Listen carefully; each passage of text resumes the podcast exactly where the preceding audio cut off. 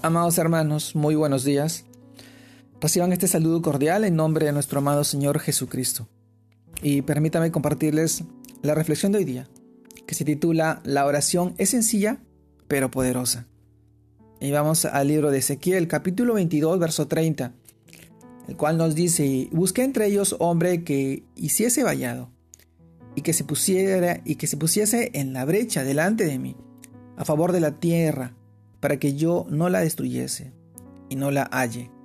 Ezequiel capítulo 22, verso 30. También vamos al libro de Segunda de Crónicas, capítulo 7, verso 14, el cual nos dice, si se humillare mi pueblo, sobre el cual mi nombre es invocado, y orare, y buscare mi rostro, y se convirtieren de sus malos caminos, entonces yo oiré desde los cielos y perdonaré sus pecados, y sanaré su tierra. Amados hermanos, la el tema de hoy día con el título La oración es sencilla pero poderosa. Amado hermano, cuando oramos, Dios interviene en la tierra. Esta es una promesa que Él dejó en su palabra para que se hagan manifiestas las obras de sus hijos y que se haga visible todo el amor que ha dispuesto en nosotros a través de su Santo Espíritu.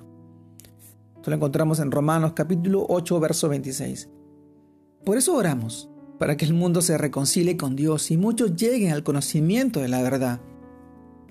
Dios, a través de la oración, también interviene en nuestra vida para bien, pues cuando confesamos nuestros pecados, Él es fiel y justo para perdonar nuestro pecado y limpiarnos de toda maldad. Eso lo expresa 1 Juan capítulo 1 verso 9. Amado hermano, en la oración Dios nos examina y mira si hay maldad en nosotros si hay algo que guardemos en nuestro corazón que no le agrade. Y por supuesto, no nos conviene para indicarnos el camino correcto. Salmos capítulo 139, verso 23 al 24, y también está en Proverbios capítulo 21, verso 2. Cuando oramos por la necesidad de otro, cuando estamos haciendo el acto de bondad más grande porque estamos practicando el mismo sentir de Jesús, de nuestro amado Señor. Y al ver la multitud y al ver las multitudes tuvo compasión de ellas, porque estaban desamparadas y dispersas como ovejas que no tenían pastor. Esto lo encontramos en Mateo capítulo 9, verso 36. Sí, mi, sí, mi hermano.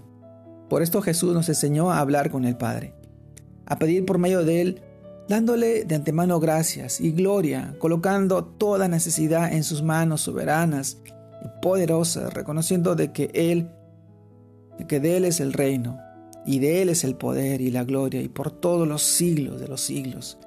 Mateo capítulo 6, versos del 9 al 13. Sí, amado hermano, también acercándonos con confianza, pues Dios tiene cuidado de nosotros.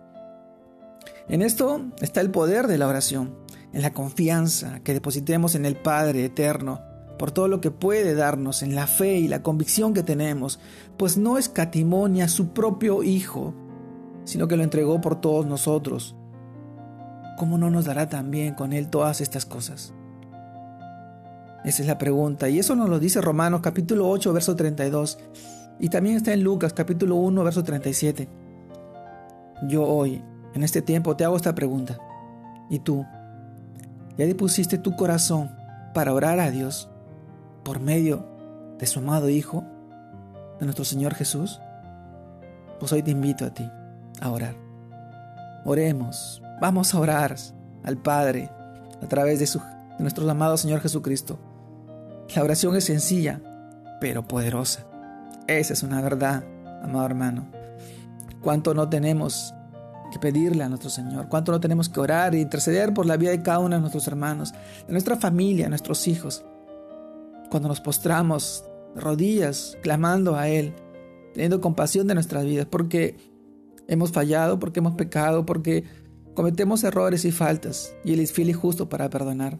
En sus caminos este es el proceso, hasta llegar a la estatura del varón perfecto, de nuestro amado Señor Jesucristo. En ese camino estamos todos. Y hoy te invito y te animo a que inclines tu rostro y puedas orar al Padre. Y Él te bendiga y bendiga tu vida y tu familia y la vida de todos y cada uno de nosotros. Amado hermano, la oración es sencilla pero poderosa. Y hoy llega a tu vida a través de su palabra. Nuestro amado Señor Jesucristo nos enseñó a orar. Y hoy te pido que tú ores conmigo en este tiempo, diciendo, Padre nuestro, tú que estás en los cielos, tú que cuidas de mí, de mi familia y de cada uno de nosotros, Señor. Ven a mi vida, entra en mi vida, toma el control, Señor. Tú eres mi Señor y mi Salvador. Bendice a cada uno de mis hermanos, Señor, que hoy pueda escuchar este mensaje y que tú puedas obrar en su vida y en la vida de cada uno de nosotros, Señor. Tú nos das todo, tú nos provees, Señor, y nos sustentas durante todo este tiempo. Has cuidado de la salud de cada uno de ellos, Señor. Gracias por tus maravillas y tus bendiciones, Padre. Obra en la vida de cada uno de mis hermanos. Te lo pido en el nombre de Jesús. Gracias, gracias, Señor.